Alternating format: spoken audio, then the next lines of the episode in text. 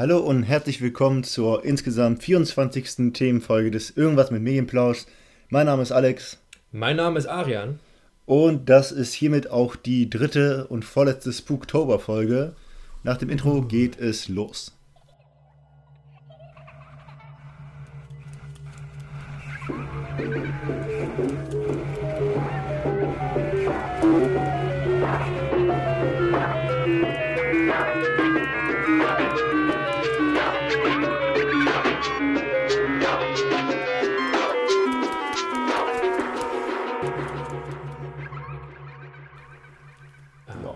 Der Stelle auch nochmal Danke an ähm, den Jan, äh, Bekannter von mir, der das Intro gemacht hat, äh, das Halloween-Intro. Mhm. Sehr, sehr geil. Und an Managam, dass er uns noch ein alternatives äh, Cover gemacht hat für die Folgen. Genau, sehr, sehr geil. Ist voll schade, dass der Spooktober sich so langsam dem Ende zuneigt.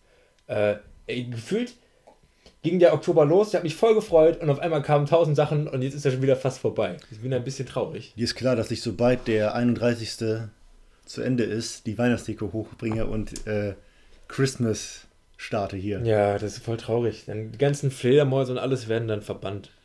Ja, außer Batman, der, der, der, der darf bleiben. der darf bleiben, ja. So, was hast du dir diesmal ausgedacht? Genau, ähm, wir haben ja jetzt äh, diesen Monat über komplett Themen aus dem Horrorbereich, äh, passend für Halloween. Und äh, wir hatten das erste Thema war, was macht guten Horror aus? Das zweite Thema war Silent Hill. Und jetzt habe ich mal ein Thema dabei aus der Literatur. Man mag es kaum glauben. Das ist echt verwunderlich, weil ich wusste, ich bin mir manchmal nicht mehr sicher, ob du wirklich lesen kannst oder ob du nur so tust. Ja, ich lese auch wirklich, wirklich wenig. Und es gibt wirklich wenige Bücher, die ich tatsächlich komplett durchgelesen habe. Wo ich richtig stolz drauf bin, ich habe wirklich komplett äh, S gelesen von. Stephen King. Das sind einfach 3000 Seiten. Das ist für mich das sind doch keine 3000 Seiten. Das sind 3000? Das ist richtig fettes Buch. 3000? Jetzt bin ich gerade unsicher geworden. Das da sind Shogun. Das sind 1200. Dann sind es 1005 und. Ähm, ich hol mal kurz das. Nee, ich habe das Buch gar nicht hier. Egal. Auf jeden Fall ist es ziemlich dick. Es ist wirklich dick. Es ist wirklich, wirklich dick. Das habe ich gelesen komplett. Äh, gut, 3000. Ich hab, man merkt schon, ich habe keine Relation zu irgendwas mit Büchern. Aber ich habe trotzdem einen Horrorautor rausgesucht, den ich heute gerne besprechen würde. Und zwar ist das Howard Phillips Lovecraft. Ähm, auch bekannt als H.P. Lovecraft. Genau, auch bekannt als H.P. Lovecraft. Weil wie alle coolen Autoren müssen sie den ersten und zweiten Namen mit einem einfach nur mit dem Buchstaben abkürzen. Und das Witzige ist auch, dass alle coolen Autoren immer zwei Vornamen haben, ne? Mhm. J. Okay, J.R.R. Tolkien. George R.R. Martin. J.K. Rowling. J.K. Rowling. Es ist immer, ey, du kannst irgendwie mit einem Vornamen kommst du nicht weit. Bei mir wäre es einfach nur asolisch. Ah, so meine E-Mail-ID ja. in der Uni. Gut, dann hast du halt noch so einen äh, Stephen King oder so, da geht es auch noch ohne. Hey, bei aber dir, bei dir wäre es AJ Schmitzreit. AJ Schmitzreit. Boah, das ist sogar noch mit Doppelnachnamen, aber das wäre, glaube ich, viel zu viel für ein Buchcover. So, ähm, genau, warum ausgerechnet über Howard Phillips Lovecraft reden oder H.P. Lovecraft? Wenn der Name euch etwas sagt, dann wisst ihr schon ganz genau, warum ich darüber reden möchte. Ähm, wenn der Name euch noch nicht sagt, dann äh, habt ihr noch nie Berührungspunkte mit ihm gehabt, aber mit allem, was er ausgemacht hat. Wenn ihr ähm, noch nie von ihm gehört habt, habt ihr aber ziemlich wahrscheinlich von einem seiner größten Kreationen gehört, und zwar vom Cthulhu-Mythos. Meinst du wirklich, dass das so verbreitet ist in der Popkultur mittlerweile? Der Cthulhu-Mythos? Ja, doch schon, aber vor allem ähm, hat, hat seine Werke haben ziemlich viel Impact gehabt auf andere Werke. Das kann sein. Das heißt, wenn ihr zum Beispiel äh, auch mal gerne Sachen von Stephen King lest oder von Clive Barker, dann werdet ihr. Wer? Clive Barker. Das ist so neben Stephen King einer der größten Horror-Autoren. Ähm, okay, ich habe ihn noch nie gehört. Ähm, zum Beispiel äh, hier Pinhead und alles drumherum ist ein bisschen von ihm basiert. Okay. Ja. Äh, boah, da lege ich mich gerade auf den Fenster. Zu 98% bin ich mir gerade sicher, aber doch, es müsste Clive Barker sein, der das losgetreten hat. Ähm, Clive Barker ist aber vor allem auch jemand, der Filme macht. Deswegen ähm, okay. kennen wir ihn auch ein bisschen eher daher. Ähm, genau. Aber das heißt, ihr werdet vielleicht nicht direkt mit H.P. Lovecraft Kontakt gehabt haben, aber mit Dingen, die sehr stark von ihm beeinflusst worden sind. So, ich gehe gerade parallel bei mir kurz meine Facebook-Bilder durch, denn ich kann ziemlich genau den Tag bestimmen, äh, an dem ich das erste Mal von H.P. Lovecraft gehört habe, sofern ich ein Foto dazu finde. Und zwar war ich damals ähm, auf einem Konzert von ach gut, ich kann noch einmal sagen, müsste ungefähr 2011 oder sowas gewesen sein.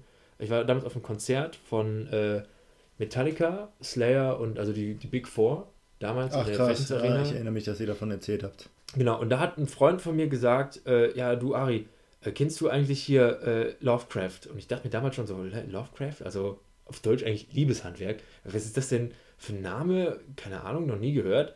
Der, ja, das, das könnte was für dich sein, ähm, auch wenn du nicht so viel liest, aber guck dich da mal rein. Dann habe ich gedacht, okay, dann, dann äh, guckst du einfach mal und bin auf YouTube irgendwann auf ein paar Hörspiele gestoßen und habe mir dann mal so ein paar davon angehört. Und tatsächlich haben die mich ziemlich gefangen. Und es sind auch verdammt gute Hörspiele auf YouTube zu finden. Da habe ich, glaube ich, mehrmals schon in diesem Podcast gesagt, hier mit David Nathan, also wirklich guten Sprechern. Ähm, und da habe ich angefangen, immer weiterzuhören und weiterzuhören und weiterzuhören. Und war dann irgendwann komplett eingenommen von dieser Welt, die Lovecraft erzeugt. Ähm, aber was ist das für eine Welt? Was macht das so besonders? Oh, jetzt habe ich mich, jetzt habe ich schon so viel geredet, dass ich an meinem eigenen, äh, echt detailliert aufgebauten Plan äh, daneben geredet habe. Ähm, ich überlege gerade, habe ich, ja doch, ich fange mit Cthulhu an. Ähm, ja. Mann, da mache ich mir einmal einen Plan, weil ich wollte wirklich diese Folge so strukturiert haben. Jetzt habe ich mir selber alles kaputt geredet. Ähm, ja, doch, ne, das, dann, dann scheiße ich auf Cthulhu und fange mit Lovecraft selber an. So, ich glaube, ich habe Es macht vielleicht Sinn, erstmal den Autor zu besprechen, äh, zu analysieren, Ja. was für eine Person er war. Genau, ich wollte, dann- mein Plan war nämlich erstmal grob die Leute abzuholen, aber ich Mhm. glaube, das habe ich jetzt ja quasi gemacht, deswegen habe ich so einen langen Brainbug gehabt und überlegt so, habe ich die Leute jetzt abgeholt oder nicht? Ähm, aber ich glaube schon, ich erzähle, oder ich sage euch ja mal generell, was ich generell vorhabe. So, erstmal war grob abholen, dann mal halt besprechen, wer war dieser Lovecraft überhaupt, was hat er gemacht, dann ein bisschen seine Geschichten halt besprechen, ähm, was hat er da beschrieben, was waren so die bekanntesten Geschichten, äh, was macht ihn so besonders mit seinen Geschichten? Warum sprechen wir heute noch über ihn? Denn der Gute ist schon, ähm, lebte in einer Zeit länger vor uns.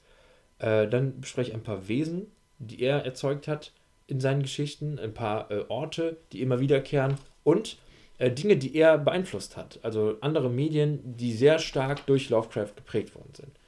Aber fangen wir vielleicht erstmal bei Lovecraft an.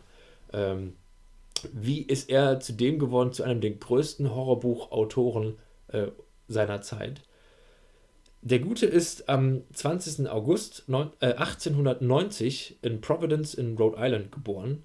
Und da sieht man ja schon, puh, das war einfach noch in den, äh, im 17. Jahrhundert, nein, warte, im 19. Jahrhundert. Äh, ist schon ein bisschen was her. Tatsächlich einfach 130 Jahre. Ähm, wir reden heute noch über ihn. und genau, wir, wir reden heute noch über ihn. Ähm, das Tragische bei ihm, was ich schon direkt vorwegnehme, ist, es ist ähnlich wie bei Mozart oder anderen größeren Künstlern. In seiner Zeit ist er nicht berühmt geworden. Er ist erst lange nach seinem Tod, ist er erst zur Berühmtheit geworden und erst dann wurden seine Werke wirklich äh, ja, anerkannt, veröffentlicht, ähm, groß für die Masse äh, bereitgestellt Kommerzialisiert. kommerzialisiert. Ja, danke dir. ähm, er hat einen, ein relativ schweres Leben gehabt, denn relativ früh in seinem Leben, es war, glaube ich, mit, mit drei Jahren, ist sein Vater gestorben. Ähm, und dann hat er fortan bei seiner Mutter gelebt, mit äh, seinen beiden Tanten zusammen und seinem Großvater. Hat in seiner Kindheit auch immer sehr viele Probleme gehabt, konnte nicht so ganz mit anderen Kindern anecken und hat auch in der Schule Probleme gehabt, weswegen er irgendwann mal äh, quasi von der Schule geflogen ist und dann von seiner Mutter aufgezogen wurde. Äh, Er hat früher schon sehr früh angefangen, selber Gedichte zu schreiben und Geschichten zu schreiben. Auch mit sieben Jahren hat er schon angefangen zu schreiben. Ähm, Ja gut, als Introvertierter zu so einer Zeit, was äh, hattest du irgendwie nichts anderes übrig, was du hättest tun können. ja, und er war auch sehr fasziniert von Geschichten. Gerade äh, Tausend und eine Nacht hat ihn, glaube ich, sehr fasziniert. Der Golem, äh, auch eine Gruselgeschichte. Ähm, und viel auch Edgar Allan Poe hat er damals gelesen. Ähm, und er hat dann angefangen, auch selber zu schreiben. Hat größtenteils Kurzgeschichten geschrieben später und das wurde auch dann später mehr oder weniger sein Job. Halt immer wieder Geschichten zu schreiben und in Magazinen zu veröffentlichen. Vor allem in dem Weird Tales Magazin, also oder so Pulp-Zeitschriften. Das war damals äh, sehr gängig. Das war einfach so, Pulp oder Pulp ist halt quasi sowas wie Schmutz, heißt das. Also er hat so Groschenromane So geschrieben. Groschenromane, genau. Äh, und er hat vor allem über ähm, Übernatürliches geschrieben und Kosmisches und über Gottheiten, die aus dem äh, aus fernen Dimensionen quasi zu uns auf die Welt gekommen sind vor Ewigkeiten und dann irgendwo auf unserem Planeten ruhen und vielleicht irgendwann auferstehen. Ähm, dann ist jedoch auch irgendwann später, als er 25 war, ungefähr seine Mutter gestorben, was ihn auch ziemlich mitgenommen hat. Und allgemein hat er auch kein schönes Leben geführt. Er hat angefangen, sein Abitur zu machen, konnte das aber auch nicht beenden, ähm, wegen einer Krankheit. Oh, ich werde angerufen, aber. Hm. Und ähm, das hat ihn alles ziemlich mitgenommen. Irgendwann hat er dann auch immer wieder versucht, äh, Arbeit zu finden, war aber sein, den Großteil seines Lebens arbeitslos. Und damals kam, gab es schon viele Gastarbeiter, ähm, die dann, denen er quasi irgendwann, äh, ja, er hat denen irgendwann ein bisschen die Verantwortung dafür gegeben oder den Grund dafür gegeben, dass er keine Arbeit findet, weil es so viele Gastarbeiter gab. Und daher ist dann auch irgendwann so eine Art, ja, daher ist dann auch irgendwann so eine Art latenter Rassismus entstanden. Ich wollte gerade sagen, das kommt mir ein bisschen bekannt vor. Die stehen ja. unsere Jobs! Ja. Okay. Das Thema Rassismus und Lovecraft wird ziemlich oft diskutiert. Ja, das ähm, und das wird auf jeden Fall eine Sache gewesen sein. Er war halt geprägt von Arbeitslosigkeit, sehr viele Enttäuschungen in seinem Leben.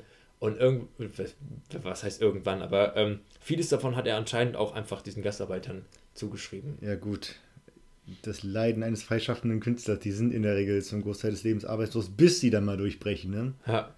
Äh, er hat selber auch so eine Art Ehrenkodex gehabt. Der gute Lovecraft war nämlich auch ein bisschen hochnäsig und hat dann gesagt, er will sich aber trotzdem nicht äh, mit niederer Arbeit zufrieden geben. Er wird erhungern, als niedere Arbeit äh, zu verbringen. Also er würde dann nicht irgendwie auf dem Bau arbeiten oder irgendwas in die Richtung. Sehr sympathisch. Richtiger American Dream. Ja. Ich glaube auch generell, ich glaube, es ist schwer zu sagen, ähm, ob Lovecraft jetzt ein Sympath war oder nicht, aber ich glaube, er war in der Regel eher jemand unsympathisches. Also wenn man sich ein Bild von dem anguckt, wird, wird man, glaube ich, äh, feststellen, dass er vermutlich eher unsympathisch war. Ja. Ich meine, der sieht halt leider aus wie ein psychopathischer Pädophiler. Also, oder zumindest stelle ich mir so das Klischee eines psychopathischen Pädophilen vor. Ja. Sah ähm, sehr weird aus. Ja, kann man so sagen. Ähm, das Problem bei dem ganzen Biografischen von Lovecraft ist, dass es, es relativ wenig übermittelt worden ist. Er hat sehr viele Briefe geschrieben damals, er hat sehr viele Brieffreunde gehabt, auch sehr viele Autoren, mit denen er geschrieben hat. Ähm, vieles dreht, also man kann ihn aber nicht mehr interviewen oder befragen, was er wirklich damals gedacht hat. Das heißt, vieles muss man zwischen den Zeilen lesen. Das heißt, es gibt auch viele verschiedene Interpretationen von Lovecraft. Und ähm, genau, das heißt, man kann relativ wenig sagen, ähm, was, was so komplett zu 100% zu Lovecraft äh, übereinstimmt. Mhm. Äh, es gibt zum Beispiel auch sehr viele Leute, ähm, die sagen, dass es niemals Lovecrafts ähm, eigener Wille war, einen kompletten Mythos zu erschaffen. Also er wollte nie, so wie Tolkien oder so, äh, ein zusammenhängendes Universum erschaffen. Mhm. Dann spricht aber wieder das, was er geschrieben hat, so ein bisschen dagegen. Deswegen, da, da trennen sich auch so ein bisschen die Geister. Ich habe auch sehr viele Quellen gerade eben noch gelesen, die sagen, ja, es war niemals äh, sein, sein Wille, einen Mythos zu erschaffen. Dann gibt es viele Leute, die sagen, doch, das, genau das wollte er machen, deswegen haben wir es jetzt weitergeführt. Es gab nämlich auch sehr viele Autoren, die dann quasi auf seiner, aufgrund seiner Basis noch sehr viele andere Sachen geschrieben haben. Mit seiner, mit seinem Willen, äh, oder meinst du jetzt Post Er war da schon lange tot. Postmortem, okay. Postmortem. Dann gibt es halt da natürlich auch wieder die Leute, die dann sagen, so das war niemals das, was er gewollt hat und das, was ihr macht, ist falsch. Also, mm. wie es halt so oft ist, wenn Leute halt äh, sterben, du kannst nicht mehr ganz sagen, was der Wille war. Du kannst auch nicht mehr ganz sagen, ob er jetzt wirklich ähm, rassistisch war oder nicht letztendlich spricht sehr vieles dafür, weil auch ähm, er ähm, beschreibt sehr allumfassend und gerade auch Leute von dunkler Hautfarbe werden mit, von ihm auch teilweise sehr grotesk beschrieben. Ähm, deswegen kann man solche Sachen dann doch relativ äh, eindeutig sagen. Ähm, genau, aber er hat auf jeden Fall dann angefangen zu schreiben. Er war dann in seinen Lebtagen generell jemand, der sehr viel von Enttäuschung geplagt war und sehr viel negative Erfahrungen gemacht hat. Ähm, das spiegelt sich dann aber tatsächlich auch irgendwo in seinen Geschichten wieder. Und die erste große Geschichte, die er geschrieben und veröffentlicht hat, war eine von äh, die Geschichte Dagon. Echt? Das war eine der ersten? Ja, das war eine der ersten. Eine Kurzgeschichte, in der es eigentlich auch einfach nur darum geht, dass ein Seemann ähm, einsam im, im Meer herumirrt und auf einmal auf einer Insel strandet, ähm, die ihm komplett fremd vorkommt. Er irrt ein bisschen durch die Insel und äh, trifft auf eine riesige Säule und ähm, eine riesige fischhafte Kreatur umklammert auf einmal die Säule, präsentiert sich ihm und er wird wahnsinnig. Und eigentlich ist das schon die Geschichte. Ich glaube, Dagon geht auch nur fünf Seiten lang. Die ist echt kurz. Ja, oder vielleicht lass es, lass es vielleicht 15 gewesen sein. Witzigerweise war das mein erster indirekter Kontaktpunkt mit HP Lovecraft, weil ich habe mir damals, weil mein PC zu beschissen war, hm. ein Let's Play von dem YouTube-Account Tarantino Freak 1 angesehen zu, zu The Witcher 1. Und da gibt es ein Level, wo man gegen fischähnliche Wesen kämpft und dann kommt irgendwann ihr Boss, also, also so, so eine Gottheit und ich bin mir jetzt nicht sicher, ob sie Dagon hieß oder an Dagon angelehnt war, aber also, das war so mein erster persönlicher Kontaktpunkt. also Dagon taucht auf jeden Fall auch namentlich äh, in den Witcher-Spielen auf. Ja, gut, dann, in, dann war das das, ja. das, das, wie, das, ja, die Inspiration dafür. Ja, aber äh, wir kommen auch gleich noch ein bisschen auf den äh, Videospiel-Einfluss oder Einfluss auf Videospiele, weil da gab es tatsächlich auch einiges. Ähm, genau, aber wieder zurück zu Lovecrafts Mini-Biografie. Ähm, genau, und vieles hat er auch einfach nur, vieles weiß man nur über Briefe von ihm. Er hat auch sehr viel mit ähm, bekannteren Autoren damals geschrieben, zum Beispiel mit Robert E. Howard. Oh.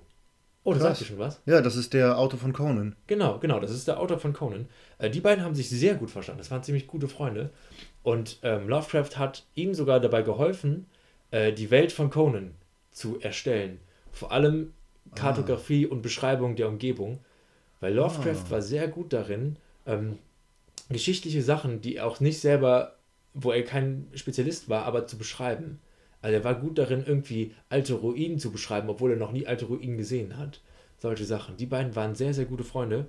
Cool. Und das war auch ein weiterer Rückschlag im Leben von äh, Lovecraft, als sich äh, der gute Robert im Alter von 30 Jahren selbst umgebracht hat. Ach krass. Ja, das hat ihn sehr, sehr, sehr berührt, weil die halt ja ziemlich eng befreundet waren.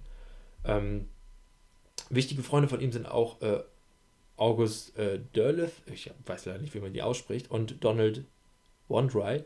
Die beiden haben auch dafür gesorgt, dass seine, ähm, seine Werke auch noch postmortem veröffentlicht werden und äh, auch haben, ja, eigentlich auch ein bisschen dafür gesorgt, dass er jetzt so groß geworden ist.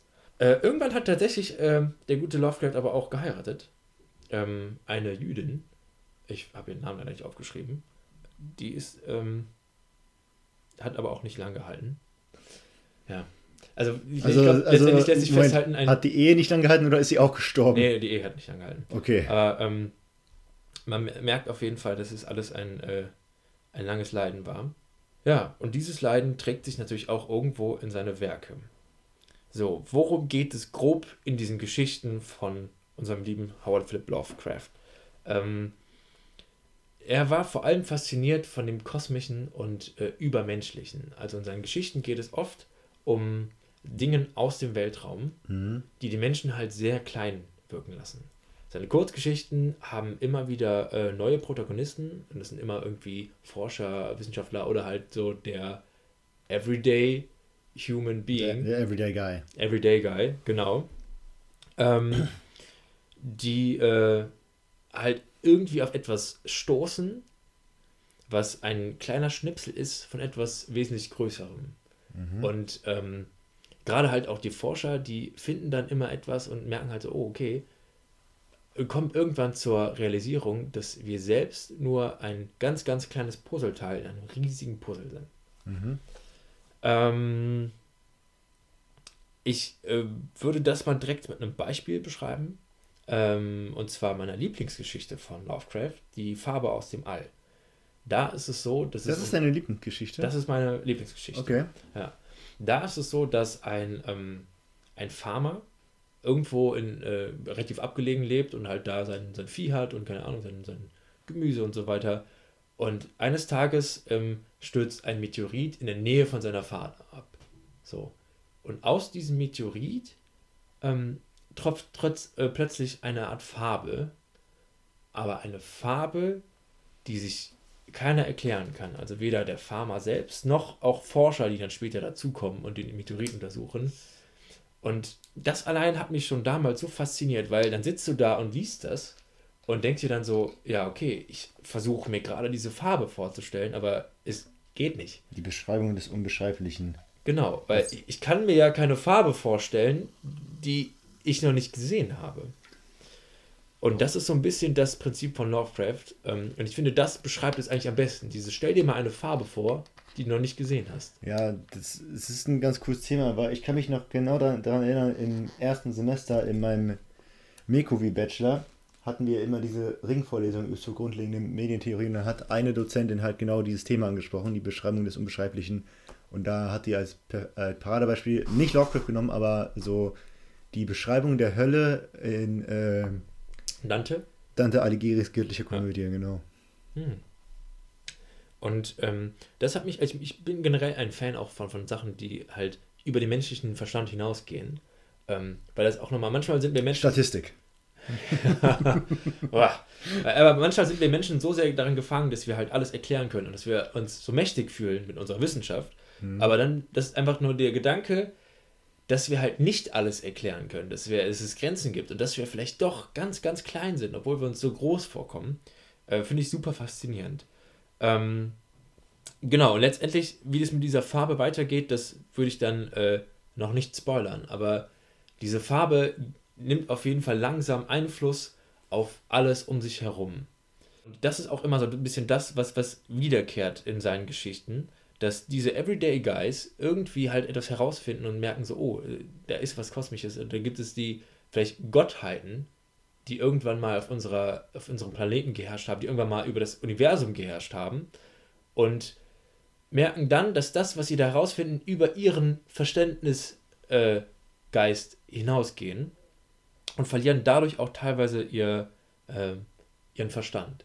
Es gibt in seinen Geschichten etwas, was auch immer wiederkehrt, und zwar den verrückten Araber Abdul al-Hazret, der ein Buch geschrieben hat über diese, der quasi eine Sammlung geschrieben hat aus diesen Dingen, so aus diesen Überbleibseln von einer verlorenen Zeit. Das Necronomicon. Genau, das ne Necronomicon. Und dieses Buch wird so oft und so detailliert geschrieben in den Geschichten von ähm, Lovecraft, dass ihn auch schon damals Leute, Leser angeschrieben haben und gesagt haben, ja, Herr Lovecraft, äh, wo finde ich denn eine Kopie von diesem Buch? Und äh, da hat er auch offen gesagt, äh, es tut mir sehr leid, aber dieses Buch habe ich mir ausgedacht, genauso wie den äh, Araber Abdul al-Hasred. Trotzdem gibt es natürlich jetzt noch eine Fangemeinde, die sich sicher ist, dass das Buch entweder im Vatikan liegt ähm, oder irgendwo in Arabien. Ich weiß nicht mehr genau wo, aber okay, ja. Geil. Äh, aber das ist natürlich auch mal so ein bisschen das, dass man vielleicht auch ein bisschen träumen will, dass es vielleicht doch irgendwie existiert, dass doch alles existiert. Wobei ich glaube, das, das sollte keiner wollen.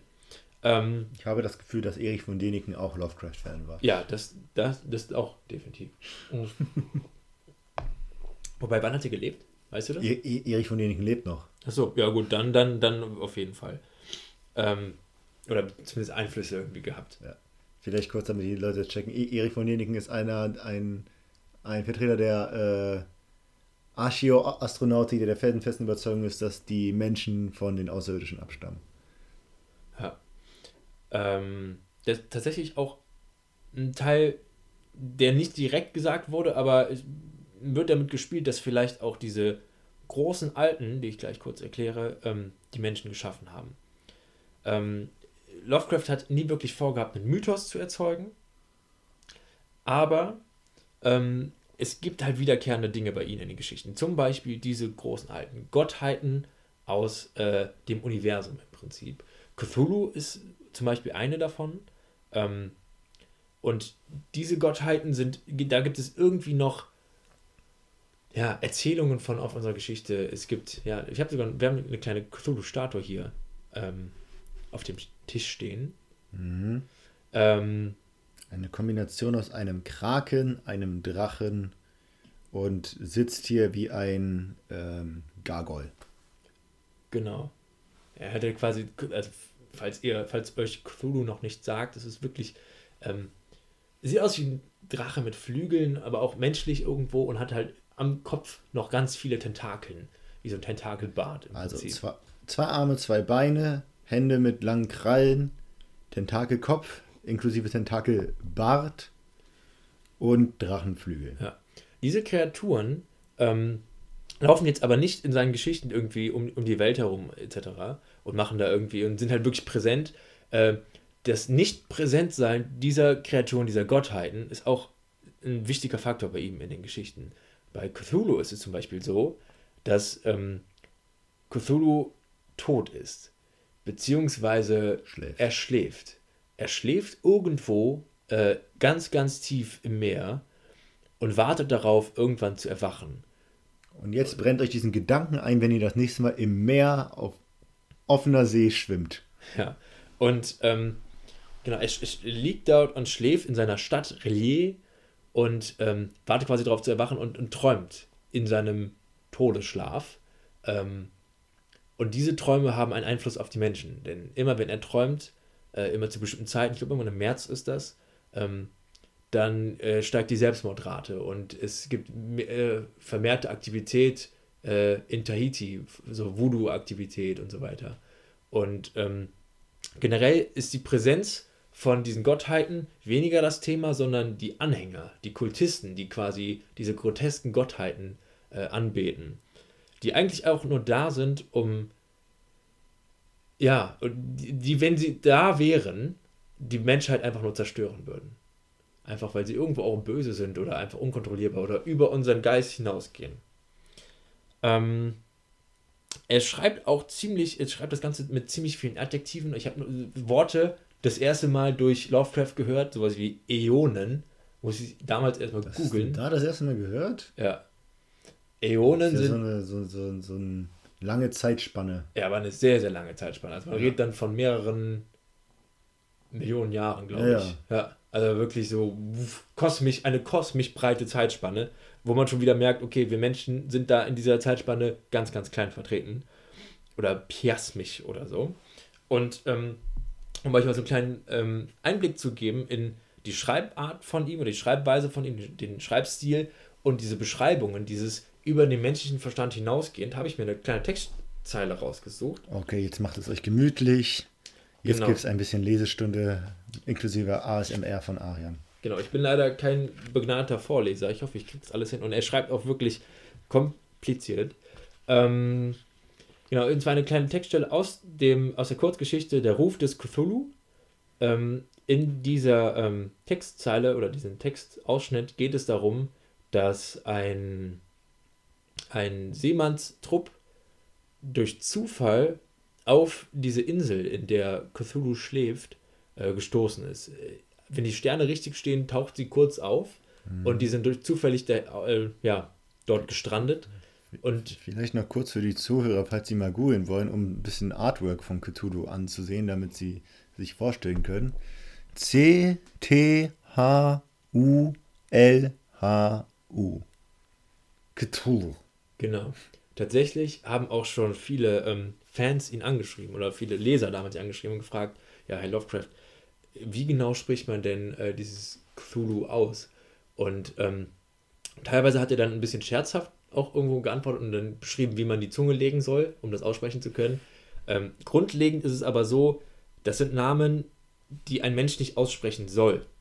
Oder nicht aussprechen können soll. Genau, nicht aussprechen können soll. Cthulhu, Yog-Sothoth, Nyalach, Nihala, Fropeth, Shub Nikorath und sowas, Relier, das sind alles so Begriffe, die sollen uns menschlich fremd sein. Die sollen so kompliziert sein, dass wir sie mit unserer menschlichen Zunge nicht aussprechen können. Also quasi wie Isländisch. Genau, wie Isländisch. Wahrscheinlich äh, können Isländer das alles fließend aussprechen, aber naja.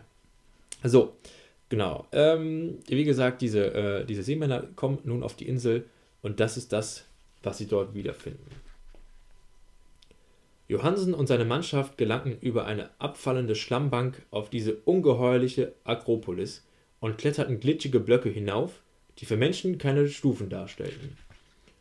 Die Sonne am Himmel schien verzerrt zu sein, wenn man sie durch das polarisierende Miasma erblickte, das aus dieser von Meerwasser durchtränkten Widernatürlichkeit hervorquoll, und verschlagene Bedrohungen und Ungewissheiten lauerten lüstern in jenen auf wahnsinnige Weise trügerischen Winkeln behauenen Steins, wo ein erster Blick eine Aushöhlung entdeckte, doch ein zweiter Blick eine Wölbung. Furcht hatte sich über alle Mitglieder der Mannschaft gelegt, noch bevor man etwas deutlicheres als Fels und Schleim und Tang sah.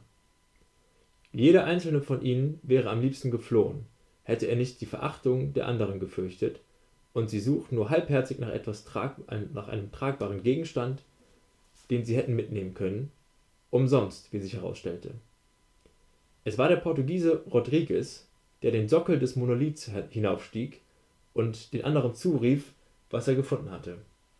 Der Rest folgte ihm und betrachtete neugierig das gewaltige, gemeißelte Tor mit dem mittlerweile bekannten Tintenfischdrachen als Flachrelief. Es sah, laut Johansen, wie ein großes Scheunentor aus, und sie alle hielten es für ein Tor wegen des verzierten Türsturzes, der Schwelle und der Pfosten an den Seiten, wenngleich sie nicht zu sagen vermochten, ob es flach wie eine Falltür oder schräg wie eine nach außen führende Kellertür lag. Wie Wilcox gesagt hatte, war die Geometrie dieses Ortes völlig falsch. Man konnte nicht sicher sein, dass das Meer und der Boden horizontal lagen, weshalb die mutmaßliche Lage von allem anderen auf fantastische Weise unbeständig schien. Brydon tastete das Gestein an mehreren Stellen ab, doch ohne Ergebnis. Donovan befühlte sorgfältig die Ränder und drückte dabei auf jede einzelne Stelle. Er kletterte das groteske Steingebilde unendlich weit hoch. Das heißt, man hätte es Klettern nennen können, er hätte das Ding tatsächlich senkrecht in die Höhe geführt.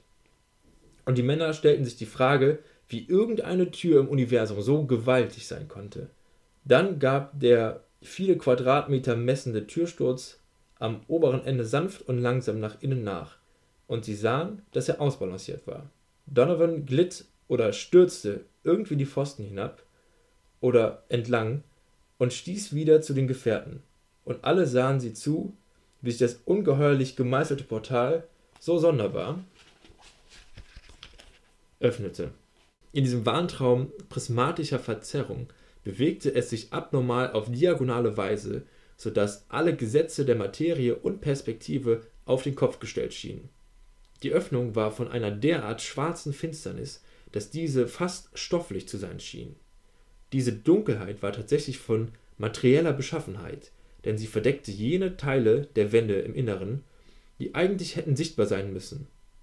Und sie drängte aus ihrer seit Urzeit währenden Gefangenschaft hervor wie Rauch, wobei die Sonne verfinsterte, als sie sich mit flatternden Membranschwingen in den zurückweichenden und gewölbten Himmel schlich. Der aus dem nun geöffneten Abgrund aufsteigende Geruch war unerträglich. Bald glaubte der feinhörige Hawkins, dort unten ein ekelhaftes, schlurfendes Geräusch vernommen zu haben.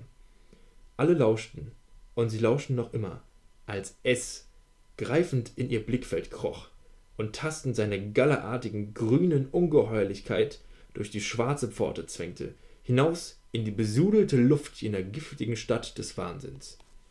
Boah, kriege ich immer ein bisschen Gänsehaut, wenn ich das lese. Also man merkt auf jeden Fall, Lovecraft ist ein Fan von Adjektiven und gerade immer dieses grotesk und abartig und widerwärtig, wahnsinnig, gallerartig, Membranschwingen. Also er hat einen, ja, einen, einen sehr grotesken Schreibstil. Ähm, was, er schafft es aber wirklich, Sachen auch so äh, sehr schön in, in Bilder, in immaterielle Bilder zu fassen. So, ich hätte jetzt nicht sagen können, was da auf sie zukommt, aber ich weiß, was es für ein Gefühl erzeugt. Mhm. Ähm, genau, letztendlich ähm, ist es aber auch so, dass diese Gottheit, Cthulhu, äh, es, sie wird zwar grob beschrieben, man kann sie sich vorstellen, ähm, aber äh, ein bisschen auch smart gemacht, aber keiner kann sie so wirklich beschreiben, weil die Leute, die diese Gottheit sehen, wahnsinnig werden. Aus Angst und Furcht. Und ähm, Angst ist auch eines der Lieblingsmotive von Lovecraft, er hat selber gesagt, dass Angst das die größte Emotion oder die stärkste Emotion des Menschen ist. Und ja. die größte Angst ist die vor dem Unbekannten. The oldest fear of mankind is ja. the fear of the unknown. Genau, und darüber haben wir auch in, ähm, in unserer ersten Folge vom Spooktober geredet. Äh, das ist so dieser Clinch im Horror generell, dass du das hast, was du nicht siehst und das, was du siehst und was so ekelhaft ist, dass du dafür Angst hast. Und ähm, je weniger du siehst, es geht eigentlich für jeden Horrorfilm, je weniger du siehst, desto mehr Angst hast du davor. Deswegen hat in meinen Augen auch Paranormal Activity ganz gut funktioniert. Solange bis sie das Meer ausgestreut haben. Und der Raptor da war. Genau. Außerdem gibt es halt auch noch ein paar Dinge, die sonst auch wiederkehren äh, bei Lovecraft, also vor allem auch Orte. Also sehr oft kommt die äh, Misatonic äh, Universe, äh, Universe Un University ähm, wird ein Thema, das ist eine Universität, die immer wieder auftaucht. Die Stadt Arkham mhm. taucht sehr oft auf. Und da merkt ihr auch schon, das, welchen Einfluss er noch gehabt haben. Batman, hat. Arkham Asylum. Genau, ist ja generell auch Arkham City einfach auch, ne? Die Stadt. Ja, aber ja, war, stimmt, das, Gotham und. Das war dann im Videospiel, Ach, ja, ist, ist, aus dem Asylum eine ganze Stadt geworden. Ach, ja, stimmt. Mhm. Aber ich glaube mittlerweile in Comics, es gibt, glaube ich, mittlerweile eigene Spin-off-Comics, in denen das Kanon ist. Und dann kommen wir auch mal noch zu der Frage, was äh, Lovecraft jetzt auch besonders macht. Ich habe ja schon ein bisschen darüber geredet, so dass der Mensch halt dieses, diese unbedeutende Nichtigkeit ist, dass man merkt halt, wie, wie klein wir Menschen generell sind, auch dass die Protagonisten im Prinzip komplett austauschbar sind. Die werden auch nie großartig beschrieben. Es wird kurz gesagt, so dass sie dann vielleicht, es geht damit los, dass sie von, von Albträumen geplagt sind oder dass sie halt irgendwie etwas erforschen, was äh, bei denen in der Familie lag oder so. Letztendlich sind die aber alle komplett austauschbar. Ich könnte jetzt keinen irgendwie mit Namen nennen oder irgendwie beschreiben. So, der eine war, war vielleicht mal Seemann, der andere war vielleicht Autor, aber. Es gab mindestens einen John, einen Jack und einen Henry. Ja, ja, genau, so in die Richtung. Und meistens äh, stolpern sie irgendwie in die Fänge von einem Kult oder so. Und dann merken die so, oh, was, was ist hier los? Manchmal sind es auch ein bisschen gebildetere Leute, die zumindest wissen, dass es dieses Buch gibt, dieses ne Necronomicon von diesem verrückten Araber Abdul al-Hasref. Und äh, kriegen das vielleicht sogar in die Hände und lesen das und sagen auch selber, dass sie äh, wünschen, niemals dieses Buch aufgeschlagen zu haben. Ja, genau. So, äh, ich muss kurz sammeln. Tut mir leid. Wupp. Ja, damit habe ich eigentlich auch schon ganz gut beschrieben, was sie besonders macht, oder? Ich glaube, darüber rede ich ja schon generell ziemlich lange. Ja. ja. Ähm, dann kommen wir ein bisschen zu den äh, Wesen, die Lovecraft ähm, erschaffen hat. Äh, ganz bekannt ist jetzt halt Cthulhu. Das Cthulhu taucht auch in jeglichen Medien auf. Also selbst bei South Park gab es mehrere Folgen, wo Cthulhu aufgetaucht ist. Und ähm, auch im Film taucht er ziemlich oft auch. Äh, es gibt aber noch andere Gottheiten, die ich ganz kurz beschreiben werde. Ich glaube, wenn ich die komplett detailliert beschreibe, dann puh, das wäre noch ziemlich lange. Ähm, einer meiner Lieblingsgottheiten ist äh, Azathoth. Das ist auch so der. Ist das das Ziegenviech? Nee, das ist ähm, Shub-Niggurath. Azathoth ist quasi der Ursprung alles Seins und damit auch so ein bisschen der älteste dieser großen Alten. Die, okay. Gott, die Götter werden immer die The Great Old Ones genannt, die großen Alten. Mhm. Ähm, und sie sind auch nicht um die Götter in dem Sinne, aber es sind einfach Dinge, die schon vorher da waren. So. Nennen wir es Lebewesen, aber ich glaube, das wäre auch schon wieder falsch. Ähm, Dinge, die schon Ex lange, lange vor uns da waren. Existenzen. Existenzen, ja. Und Azathoth, da ist, finde ich, auch ein, eine schöne, ähm, ein schönes Beispiel dafür, wie Lovecraft beschrieben hat. Äh, wenn man nach Bildern von Azathoth googelt, findet man alles Mögliche, weil Azathoth letztendlich einfach nur eine Art Explosion ist.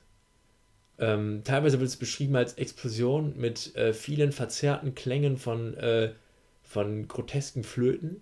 Also hat er das ein bisschen mit dem U-Knall gleichgesetzt? Ja. Ähm, teilweise findest du Bilder, wo ganz viele Tentakeln irgendwie aus so einer Art Explosion rausragen und ganz viele Flöten halt, weil das Thema der Flöten ist auch irgendwie wichtig bei Azathoth. Azathoth ist nämlich auch so ein bisschen so der Chaot.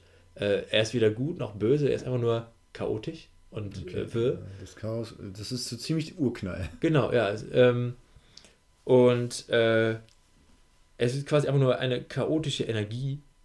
Dann gibt es, genau wie du gerade eben gesagt hast, die Ziege, Shub Nigorat. Ähm, die steht so ein bisschen, äh, ist auch eine Gottheit, die so ein bisschen für ja, Geburt steht, wenn man so will. Und ähm, das Ziel der äh, Jünger dieser großen Alten oder diese ganzen Kultisten, die halt diese großen alten Götter in den Geschichten anbeten, ist teilweise auch ähm, sich mit dieser Rasse zu verbinden okay. und äh, Mischwesen zu erzeugen. Denn es wird oft gesagt, dass wenn diese großen Alten aufwachen, oder vor allem wenn Cthulhu aufwacht, dann wird er die Menschheit quasi zerstören oder den Planeten halt vernichten. Mhm. Und, oder alles Sein vernichten. Aber die ähm, Mischwesen werden dann halt verschont. So, okay. und deswegen äh, gibt es viele Kultisten und groteske Menschen. Leider in seinen Geschichten wird auch viel beschrieben, dass das halt alles auch eher so die ähm, Dunkelhäutigen sind. Ähm, Leute mit Missbildungen halt, also er beschreibt er leider auch ziemlich detailliert, halt wirklich Randgruppen im Prinzip. Okay. Ähm, genau, und die versuchen sich dann halt, oder auch Rednecks in einer Geschichte, ähm, ähm, die versuchen sich dann halt auch wirklich irgendwie mit diesen, mit diesen Geschöpfen zu ver, äh, vermischen. Ähm, genau, und, und Schubnikorat ist halt wichtig dafür und wird dafür halt auch immer angebetet. Also sie heißt halt die Ziege, weil die dreiköpfige Ziege auch ein Symbol für sie ist, aber Beschreibungen gehen halt auch immer, äh, ist ja nicht so detailliert mit Beschreibungen. Also auch vermutlich da, eine dreiköpfige Ziege, aber mit humanoiden Zügen, also mit Rumpf, Hufbein, Armen, drei Köpfe. Ja, äh, auch wenn du das googelst, hast du auch wieder irgendwas mit Tentakeln mit drin. Also äh, okay. Tentakel ist auch ein wichtiges Element irgendwo. Also du bist nicht mehr weit davon entfernt, selber zum nächsten Lovecraft zu werden mit deiner Liebe für Tentakel. Ja. Dann gibt es tatsächlich aber jemanden, der relativ äh, stark beschrieben wurde. Nialathopep. Warte. Nialathopep. So. Ähm, er wird immer so ein bisschen als der Botschafter gehandelt. Auch einer der größeren alten Gottheiten. Äh, er, ihm war aber auch wichtig, die, ähm, die Lehre der großen Alten ähm, weiterzutragen. Deswegen tritt er in einer greifbaren Gestalt auf. Ähm, er ist, glaube ich, die Gestalt eines Pharaos damals gewesen in Ägypten und er wird auch mal ein bisschen beschrieben als das personifizierte Böse, aber seine Handlungen wurden, soweit ich gelesen habe, auch nie wirklich beschrieben. Mhm. Äh, also es wird nie geschrieben, warum er das personifizierte Böse ist, aber er ist halt das personifizierte Böse. Und ähm, er tritt in einer greifbaren, für Menschen greifbaren Gestalt auf. Das heißt, wenn man ihn sieht, wird man nicht sofort verrückt und dreht durch, äh, sodass er den Menschen weitertragen kann, dass es die großen Alten gibt und dass sie alle nichtig sind und alle irgendwann sterben werden. Hm. Ja, netter Dude auf jeden Fall. Ja, heutzutage hast du mindestens 20 davon am, am Bahnhof. Ja.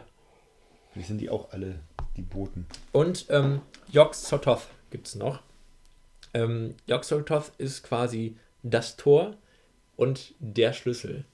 Ähm, Wie praktisch. also Yog Sothoth ist so, so ein Wesen irgendwie zwischen Raum und Zeit und regiert auch irgendwie über Raum und Zeit. Das klingt nach Potenzial für ein cooles Cinematic Universe.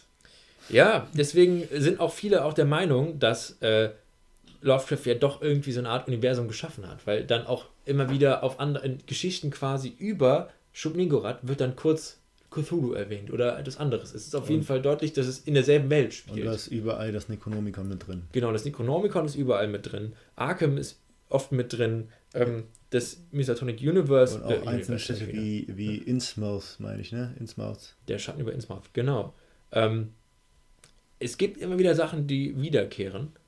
Ähm, aber wie gesagt, da, da streiten sich halt die Geister, ob er wirklich gewollt hat, dass es alles so zu einem großen ja, Universe wird. Aber das ist noch alles von ihm geschrieben worden. Das ist noch alles von ihm geschrieben worden. Es gab danach dann sehr viele Leute, die darauf aufgebaut haben. Und die ähm, ihren Senf dazu gedichtet haben. Genau. So, alle diese Gottheiten, bis auf Nyarlathotep, treten in der Regel nicht wirklich äh, vor. Und selbst wenn sie halt irgendwo mal auftauchen, ist das nur äh, so eine kleine Widerspiegelung von dieser Gottheit oder so ein Glimpse davon. Mhm. Ähm, und das macht das so schön, weil alles so schleierhaft ist, alles so, so versteckt ist. So. Mhm. Es gibt halt auch nicht diese, diese eine, dass das Cthulhu irgendwie auftaucht und alle sehen es und bekämpfen es oder sowas. Es ist nicht das Böse oder so, es ist was Neutrales, was auch irgendwie da ist. Und er lässt dir damit so ein bisschen Raum für deine eigene Imagination, um die leeren Stellen selber zu füllen, so wie du es quasi siehst. Genau. Und ähm, damit würde ich auch mal dazu kommen, was äh, Lovecraft mit seinen Geschichten alles so beeinflusst hat. Ähm, denn ich würde direkt anfangen, glaube ich, mit, mit Spielen, weil wir mhm. gerade über einen guten Zeitpunkt sind, um darüber zu reden. Äh, da, das macht es nämlich auch ziemlich schwer, Spiele über den Lovecraft-Mythos oder über den Cthulhu-Mythos oder so zu machen. Aber es weil es eins, was es richtig gut hinbekommen hat, indirekt. Ja. Ähm, ich glaube sogar mehrere mehrere theoretisch, weil es sind alles Sachen, äh, mit denen du nicht direkt interagierst. Das beste Spiel über Lovecraft-Mythos wäre eigentlich irgendwo ein Detektivspiel, wo du nur über die Kulte und sowas gehst und dann vielleicht einen Glimpse davon erfährst, was dahinter steckt, was äh, eigentlich schlummert, wo die Menschheit gar nicht von Bescheid weiß, aber wir stehen quasi drauf und es wartet nur darauf zu erwachen, uns alle zu vernichten und dann verrückt wirst und das Spiel vorbei. Das wäre, glaube ich, das perfekte Lovecraft-Spiel. Hat es das nicht ein bisschen in Bloodborne drin? Wenn, zumindest wenn du versucht hast, die Lore dir zu erschließen. Ja. Die dann letzten Endes doch nicht 100% Deswegen ist, ist Bloodborne auf jeden Fall eines, äh, Bloodborne ist sehr stark ähm, von ja. Lovecraft inspiriert. Also Bloodborne ja. von äh, PlayStation 4 ist es ja, ne? Ja, ja, war ja. von, von, von From Software, dieselben Leute, die auch äh, Dark Souls gemacht haben. Äh, das ist eines der besten Lovecraft-Spiele auf jeden Fall. Da ist natürlich auch wieder so ein bisschen die Sache, du kämpfst halt auch irgendwann gegen diese großen Gottheiten. Ja. Und das macht die das Ganze so ein bisschen nicht. sehr, sehr grotesk aussehen. Die sehen sehr grotesk aus und das, das, das Thema Tentakeln hat da auch eine schöne. Also, das Bloodborne ist ein wirklich sehr, sehr schönes Spiel. Ähm, aber das, das, der Clinch ist im Prinzip, sobald diese großen Gottheiten einen Lebensbalken haben, animiert sind, irgendwie dargestellt sind, verliert das Ganze so ein bisschen an dieser Magie. Und ja. deswegen, es ist ein, ein, von Lovecraft inspiriertes Spiel und deswegen auch eigentlich ist es okay. Mhm. Ähm, wenn du halt gegen Cthulhu oder Shub-Niggurath oder sowas kämpfen würdest, wäre es halt so ein Wow. So, das mhm. wäre dem Ganzen in seinem eigenen Mythos quasi nicht würdig. Okay. Äh, aber als, als, Inspiration doch ziemlich cool. Ähm, auch Evil Within hat ziemlich viele äh, Lovecraft-Inspirationen ähm, mit drin.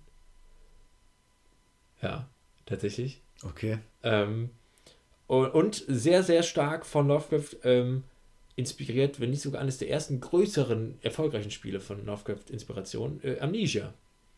Amnesia, dieses typische, ähm, was steckt dahinter? Ich, ich, kann mich nicht wehren, ich bin jemand äh, Hilfloses im Prinzip. Du hast ja in Amnesia. Ja, gut, also das Prinzip der des Gruselfaktors von Lovecraft ist in Amnesia mit drin. Das ja, aber auch dieses, dass die, ähm, ich habe Amnesia leider selbst nie komplett gespielt, ähm, aber auch anscheinend der ganze Mythos hinter diesen Kreaturen. Ach, das äh, hat echt noch eine tiefergehende Lore. Ich dachte, das wäre nur so ein. Nö, nö, nö, es hat, es hat schon eine starke Lore tatsächlich. Aber wo, äh, wo hast du in Evil Within Lovecraft drin? Äh, in einigen Gegnertypen und vor allem auch sehr viel in. Nee, es sind, glaube ich, Gegnertypen. Es wurde oft genannt und es ist auch äh, die, eine Frau, die man sieht, die sehr mit Lovecraft verbunden wird. Ich muss dazu sagen, ich habe Evil Within gespielt. Ich habe nicht so viel gesehen, das aber Let's Play halt gesehen damals bei Gronk ja. und ich habe deswegen ich bin gerade ein bisschen irritiert. Es wird oft genannt, ich wollte es mal mit reinnehmen. Okay. Ich habe selber gespielt. Ich hm. habe da jetzt nicht so viel Lovecraft gesehen, nee. aber äh, wenn es erwähnt wird, wird es in Kombination mit ähm, dieser Frau erwähnt. Diese schwarze ja. Spinnenfrau ja. oder so.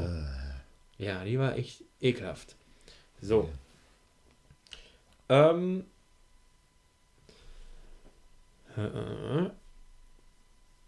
Ach ja, genau. Äh, großen Einfluss hat er aber nicht nur auf Videospiele gehabt. Achso, es gibt auch selber Videospiele tatsächlich von, die direkt auf Lovecraft basieren. Ich habe gerade zwei in der Hand. Einmal Call of Cthulhu, was ich noch nicht gespielt habe. Ist vor ein, zwei Jahren erschienen. Ja, und Sinking City. Auch grob vor ein, zwei Jahren erschienen. Äh, Sinking City haben wir dieses Jahr noch gespielt, wir beide.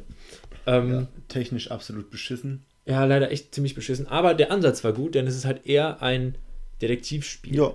Ja. Die, Ansatz war gut, nur technische Umsetzung ist halt absolut scheiße. Ja, und man ähm, befasst sich eher damit, was halt alles gemacht wurde drumherum. Mit einer Stadt, die in einer Flut untergegangen ist. Und ähm, der Detektiv hat Albträume, kann nicht richtig schlafen, hat Wahnvorstellungen. Genau, man interagiert mit Leuten, deren äh, Blutlinie so ein bisschen in Richtung Fisch geht. Und Tier. Und also Tier. Tier der Affentyp da. Ja. Und ähm, wenn man oft mit übernatürlichen Wesen kämpft, verliert man auch ein bisschen ja. geistige Gesundheit. Also man kann sie nicht wirklich angucken. Ja. Ähnliches äh, Prinzip wurde auch im Bloodborne benutzt dass du da ähm, Insight Stimmt. sammeln kannst, also äh, Einsicht im Prinzip. Und da gab es auch, auch diese Statusveränderung, wenn die voll war, bist du dann gestorben. Frenzy hieß das, so ein, so ein Circle war das. Ja, Madness-mäßig so, ne? Hm? Ich.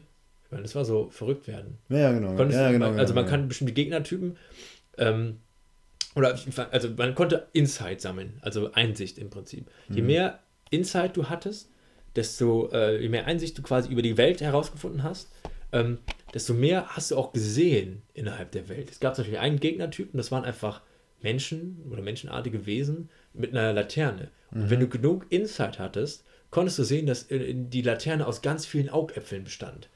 Solche Sachen. Okay, das, das habe ich noch nicht gewusst. Ja, oder ähm, wenn du genug Insight hattest, konntest du auch sehen, dass so riesige Geschöpfe, mhm. äh, Amygdala, mhm. hieß die Gottheit da, ähm, in dieser Welt einfach nur irgendwo existieren. Also die hingen dann einfach nur an einem an einem Turm oder so hing so eine Amygdala dran, so eine riesige Cthulhu-ähnliche Gottheit. Genau. Ähm, und da, da war halt der Clou, man kann sie am Anfang nicht sehen und wenn man an einem bestimmten Punkt steht, greift sie dich und du wirst irgendwo anders hin teleportiert. Und wenn du dann halt im Laufe des Spiels, wenn du sehr weit fortgeschritten bist, genug Insight gesammelt hast, nochmal an diese Stelle kommst, siehst du, dass diese Amygdala dich gegriffen hat. Und noch ein Spiel, was du vermutlich nicht auf dem Schirm hast, was auch äh, mit diesen Sanity-Gedanken gespielt hat, Eternal Darkness. Ja, stimmt. Auch ein Spiel, was sehr äh, von Lovecraft inspiriert wurde, halt einfach nur, weil ähm, das Prinzip verrückt zu werden. Kannst du, viele versuchen das irgendwie in, in Videospiele irgendwie einzubauen. Mal gut, mal schlecht, aber Eternal Darkness habe ich noch nie gespielt, aber es soll wohl gut funktioniert haben. Ich habe damals das Let's Play of Game One mit äh, Chris und Wolf gesehen und das war schon cool. Und ich meine, da ging es dann auch letzten Endes, dass man irgendwas Übernatürliches untersucht hat. Ich weiß nicht, ob es auch mit Zeitreisen war oder sowas. Aber das war auf jeden Fall echt ja. cool gemacht. Das ähm, ist aber auch lange her, also ich kann jetzt keine Details leider nennen. Genau. War tatsächlich Gamecube-Generation. Tatsächlich findet ähm, Lovecraft aber auch in sehr, sehr, sehr vielen anderen Spielen noch äh, in kleinem Maße irgendwo äh, Einzug. Also wir haben schon darüber geredet, dass in Witcher 1 mhm. äh, gibt es Dagon irgendwo und auch die, die Abkömmlinge Dagons, also so Fisch, ein ja, Fischmenschenvolk. Genau. genau. Ähm, äh, dann gibt es auch äh, in Skyrim tatsächlich eine Mission, in der man am Ende einer riesigen Gottheit, ähnlich wie Azathoth, bestehend aus einer, aus einem Nebel, aus dem ganz viele Tentakel rausragen, ähm, entgegensteht. Ähm, in äh, was war Genau, in World of Warcraft äh, gibt es, glaube ich, auch noch Shogoten. Das ist so eine, auch so eine Unterart, so eine Unterrasse, ähnlich wie Azathoth, einfach so bestehen aus ganz vielen Tentakeln. Okay. Ähm, und auch so eine Art Gottheit anscheinend, die man da bekämpfen muss. Also auch äh, der Mythos hat bei World of Warcraft auch irgendwo Anklang gefunden. Ähm, generell gibt es auch sehr viel immer so kleine Easter Eggs oder so kleine mhm. Missionen, die so Lovecraft-Anleihen haben. Oh mir fällt gerade so ein kleines Game, das war so ein Twin-Stick-Shooter. Ich glaube, das hieß Lovecraft vs. Tesla. Da hast du halt die Lovecraft-Viecher gezockt und dann Tesla mit seiner Ener Energiespur. Und dann war das so ein One-on-One-Twin-Stick-Shooter, meine ich. Und halt auch so Sachen wie, ich glaube, bei Final Fantasy gibt es, glaube ich, auch, glaube ich, Schogoten oder so. Ja, doch, jetzt wo du es sagst, ja, stimmt. Die gibt's. Ja. Bei Final Fantasy 15 gab es die auf jeden Fall. Und man hat sie im Trailer für Final Fantasy 16 schon gesehen. Ja, also jetzt kann man halt darüber diskutieren, ob das halt so, äh, ob das jetzt cool ist, dass es halt so ein, so ein Easter Egg ist, dass die halt irgendwie da auftauchen. Ähm, ja, es ist ein Easter Egg, es ist eine Hommage. Naja, aber es ist, glaube ich, man merkt auf jeden Fall, dass viele Einflüsse einfach nur irgendwo gerade auch im Videospielbereich gedroppt werden. Aber nicht nur im Videospielbereich, sondern auch im Pen-and-Paper-Bereich. Ähm, und zwar gibt es äh, das äh, Cthulhu Pen-and-Paper oder Rollenspiel. Ähm, dazu habe ich gerade das Grundregelwerk in der Hand. Das ist ziemlich äh, umfassend. Es ist eines der größten Regelwerke tatsächlich äh, im Pen-and-Paper-Bereich. Und wird auch sehr viel benutzt für so Fan-Rollenspiele. Also es gibt auch irgendwie äh, von Fallout oder sowas Abenteuer mit dem Grundregelwerk. Äh, es gibt aber auch generell einfach sehr, sehr, sehr viele ähm, Abenteuer, die man mit diesem Regelwerk spielen kann. Wir haben damals, glaube ich, zwei Stunden allein dafür gebraucht, um uns unsere Figuren zu erstellen. Ja, es ist verdammt anfassend. Was mich so ein bisschen stört, ist halt, dass äh, ich bin selber kein großer Fan davon, dass auf diese Mythologie von Lovecraft aufgebaut wurde. Ich bin da generell nicht so der Fan von, weil ich finde, äh, ich finde es immer schwer, Dinge basierend auf äh, einem Werk zu machen. Weil, vor allem, wenn der, wenn der Autor tot ist, weil du weißt ja nicht, ob der das cool gefunden hätte oder nicht. Ich werde jetzt auch nicht sagen, okay, ich mache jetzt äh, meine Fanfiction zu Herr der Ringe und das ist ein Kanon. Weil vielleicht denkt sich gerade, vielleicht hätte sich äh, Tolkien gedacht, so, Alter, was du geschrieben hast, ist ja der größte Bullshit. Und wenn das dann aber dann auf einmal Kanon ist, hm, ich glaube, da würde ich mein Leben lang nicht mit glücklich werden, mit dem Gedanken. Ähm, und gerade das ist halt äh, das große Extended Universe, sage ich mal, gehört halt zum Kanon vom, ähm, zum Rollen, vom Rollenspiel. Da geht es auch dann um irgendeine Schwester von hier, Shukni äh, Kthiguna, die auch in äh, Singing City vorkommt, die Schwester von Cthulhu. Da habe ich schon zu viel. Wenn es schon darum geht, dass die Schwester von Cthulhu ist, dann denke ich, oh Leute. Ja. Ähm, aber an sich auf jeden Fall ein schönes Rollenspiel. Ähm, in der Musik hat äh, Lovecraft auch ziemlich viel Einklang gefunden. Es gibt sehr viele Songs von Metallica, die äh, teilweise um Cthulhu gehen. Zum Beispiel der Song Call of Cthulhu. es gibt einen Song von Metallica, der Call of Cthulhu heißt. Ja, tatsächlich aber mit K geschrieben. Ähm, Ach, vielleicht, weil sie sich gesagt haben, wir wollen nicht direkt Bezug dazu nehmen. Mhm. Oder äh, All Nightmare Long soll auch um. Äh, Echt? Ja. Krass. Oh, jetzt habe ich mal wieder Bock, Metallica zu sehen. Ich habe die ewig nicht mehr gehört. Ja, es gibt auch ein paar Bands, die nur äh, um den Cthulhu-Mythos drehen oder um, um, Lovecraft. Zum Beispiel die Band The Great Old Ones ist eine französische Black Metal-Band. Die aber ziemlich schön. Das ist jetzt, ja, kann man sich gut anhören.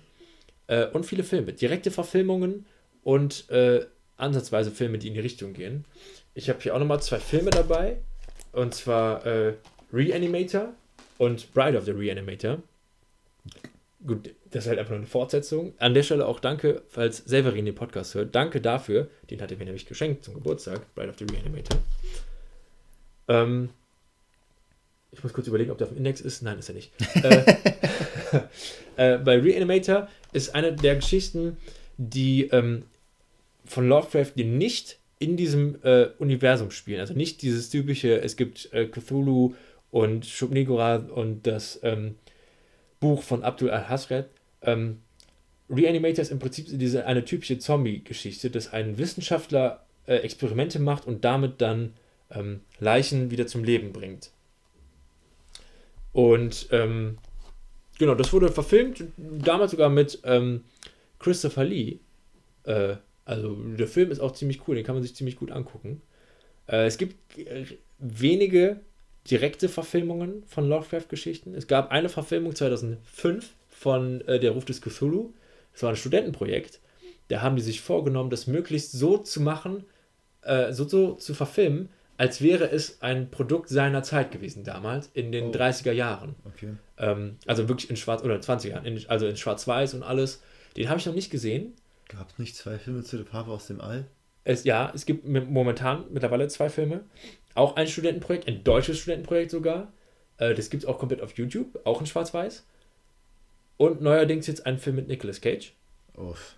Den habe ich noch nicht gesehen. Ich habe nichts Gutes gehört. Ist die Frage, wirst du ihn sehen? Nicolas Cage spielt mit. Ja. Äh, zu Der Farbe aus dem All kann ich aber tatsächlich den Film Die Auslöschung empfehlen. Ähm, ah. Genau, weil der, der greift ungefähr das Prinzip auf und ich finde, das ist eine gute Verfilmung im weiteren Sinne. Auch Netflix mit Natalie Portman in der Hauptrolle. Genau. Den Film kann ich generell empfehlen. Also, wenn euch das alles jetzt gerade so ein bisschen zugesagt hat und auch die äh, Sachen, die ich zu der Farbe aus dem All erzählt habe, dann ähm, die Auslöschung äh, passt ziemlich gut in dieses Schema rein. Ähm, Guillermo del Toro ist, schon seit Jahren äh, daran, Mountains of Madness, also die Berge des Wahnsinns, oh, zu verfilmen. Äh, das war eine schöne Geschichte. Findet aber tatsächlich äh, keine Investoren dafür. Ja, wer hätte das gedacht? Da merkt man aber auch, dass äh, das ganze, der ganze Lovecraft-Mythos an sich noch nicht genug Fangemeinde hat. Ja. Es hat sehr viel beeinflusst, aber es hat keine direkten, also nicht so wie bei Stephen King, dass du halt alles Mögliche verfilmen kannst. Mhm. Ähm, äh, es gab aber auch generell sehr, sehr, sehr viele Filme, wo ähm, Lovecraft Einfluss drauf hatte. Zum Beispiel auch das Ding aus einer anderen Welt von John Carpenter, beziehungsweise das eigentlich auch schon äh, Neuverfilmung. Der richtige Film äh, ist noch mal ein bisschen was älter. Aber dieses typische, etwas kommt aus dem Weltall zu uns und wir können es uns nicht ganz erklären, das ist äh, so der typische Lovecraft-Gedanke. Mhm. ja. Ähm, damals war das auch, in der Zeit, wo er gelebt hat, war das auch nicht ganz üblich, dieser Gedanke. Dieses Auseinandersetzen mit ähm, außerirdischen kosmischen Kräften heutzutage ist es vielleicht eher noch gang und gäbe, aber denkt dran, wir reden von über 100 Jahren, wo das alles stattgefunden hat. Ja, und das war vor allem das, was, was Lovecraft alles so ähm, ja, beeinflusst hat. Damit wäre ich auch mit meinem Repertoire hier gerade am Ende und habe, glaube ich, alles erzählt, was ich euch erzählen wollte über äh, Lovecraft. Wenn ihr jetzt sagt, wow, das, das klingt sehr interessant, ich würde gerne etwas davon lesen oder hören, ich kann euch die ähm, Hörspieler sehr empfehlen. Die gibt es alle oder größtenteils auf YouTube. Da einfach mal reinhören. Ähm, ja, damit würde ich äh, an dich und. Ja, mir fallen gerade noch zwei äh, Sachen ein, die auch ein bisschen Lovecraft inspiriert sind. Und zwar aus dem Comic-Bereich. Im New 52 Run von Aquaman und der Verfilmung von Aquaman gibt es äh, einen Story-Abschnitt im Film und halt einen Co Comic äh, in dem Aquaman in den Trench geht, so den tiefsten Punkt des Ozeans. Und Kreaturen da könnten halt straight out of Lovecraft sein, wenn du dich, dich erinnerst, Arian. Ja, ja. Das Genauso wie der, wie der, äh, wie das riesige Vieh, auf dem Aquaman am Ende im Film gegen seinen Bruder in die Schlacht zieht, der Kalamet oder ich weiß gar nicht, ja. wie das hieß. Generell alles auch Fischartige. Ähm, weil bei Lovecraft, auch wenn es um Beschreibungen geht, sind es oft irgendwie äh, Tentakel, die auftauchen, aber auch Fischwesen, denn die ganzen Gottheiten werden auch so. Gräten. Genau, die ganzen Gottheiten werden immer so ein bisschen Richtung Fisch beschrieben. Und oft sind es auch äh, Fischerdörfer und so, in das Ganze spielt, wo Dinge aus dem Meer herauskommen. Oder von oben auf einen herabfliegen. Ja. Nee, das war meine einzige Anekdote noch. Ich kann persönlich äh, die Geschichte Das Ding auf der Schwelle sehr empfehlen. Ist jetzt nicht so fischlastig, aber ich konnte nach der Geschichte nicht schlafen. Gibt auch mittlerweile ganz viele Bänder, die sind nicht teuer, da hat man so fünf, sechs Kurzgeschichten drin. Kann man einfach mal reinlesen, um sich wirklich mal selber ein Bild zu machen, weil es ist schwierig über Lovecraft, also Lovecraft adäquat, adäquat zu beschreiben, ja. ohne selber mal wirklich ein Buch von ihm gelesen zu haben. Ja, das kann ich nur. Deswegen hoffe ich, dass ich mit meiner kleinen Textzeile so ein bisschen was an äh, ja, ja. kann. Ne? Da auch an der Stelle kleiner Spoiler zum Film Underwater. Wenn ihr Underwater gucken wollt, dann am besten jetzt vielleicht ausschalten. An der Stelle sagt dann vielleicht auch schon mal auf Wiedersehen, weil die Folge wird ja eh gleich aufhören. Ähm, so, Spoiler sollte jetzt durch sein. Ähm, genau, ich finde nämlich, es gibt viele Filme, die das ein bisschen aufgreifen. Du hast ja auch Underwater gesehen. Mhm. Äh, da geht es halt auch um äh, eine Unterwasserstation, wo dann irgendwie Monstrositäten auftauchen. Auch sehr starker Lovecraft-Einfluss. Und ganz am Ende sieht man eine riesige Monstrosität, mhm. äh, die sehr starke Lovecraft-Inspiration hat. Und am Ende schafft es dann die Protagonistin, äh, dadurch, dass sie sich halt irgendwie selber in die Luft sprengt mit einer ganzen äh, Bohrstation oder so, dieses Monster zu bekämpfen. Was dann wieder so für mich so eine verkackte Lovecraft-Anleihe ist, weil es ist wieder dieses, da hat sich jemand inspiriert gefühlt von Lovecraft, aber es nicht so ganz verstanden. Hm. Weil dann ist wieder so dieses, es gibt wieder einen menschlichen Helden und der Mensch schafft es dann wieder alles so in den Zaun zu halten. Ja, der Film hatte sowieso sehr viel Potenzial und hat eigentlich alles verkackt. Ja. Bis auf das Production Design, das war wirklich sehr cool. Also die Kulisse war top notch. Genau. Ja, gut. An der Stelle lassen wir euch dann wieder zurück in den Spooktober. Wir wünschen euch eine wunderschöne Nacht, denn am besten Falle hört man das in der Nacht gemütlich eingekuschelt in eine warme Bettdecke. Und ach stimmt, du hast ja, du hast äh, Notizen für die Abmoderation. Ja, das ich. Also, vielen Dank fürs Zuhören. Ähm, teilt uns gerne auf, über Social Media auf Instagram, at irgendwas mit Medienplausch mit, wie ihr die Folge fandet, ob ihr schon irgendwelche Berühr Berührungspunkte mit dem Lovecraft oder dem Mythos hattet. Ähm, erzählt auch einen Freund von unserem Podcast. Wir möchten mehr Zuhörer haben, damit wir in mehr Austausch geraten können mit noch mehr Menschen. Ja, vielen Dank und gute Nacht.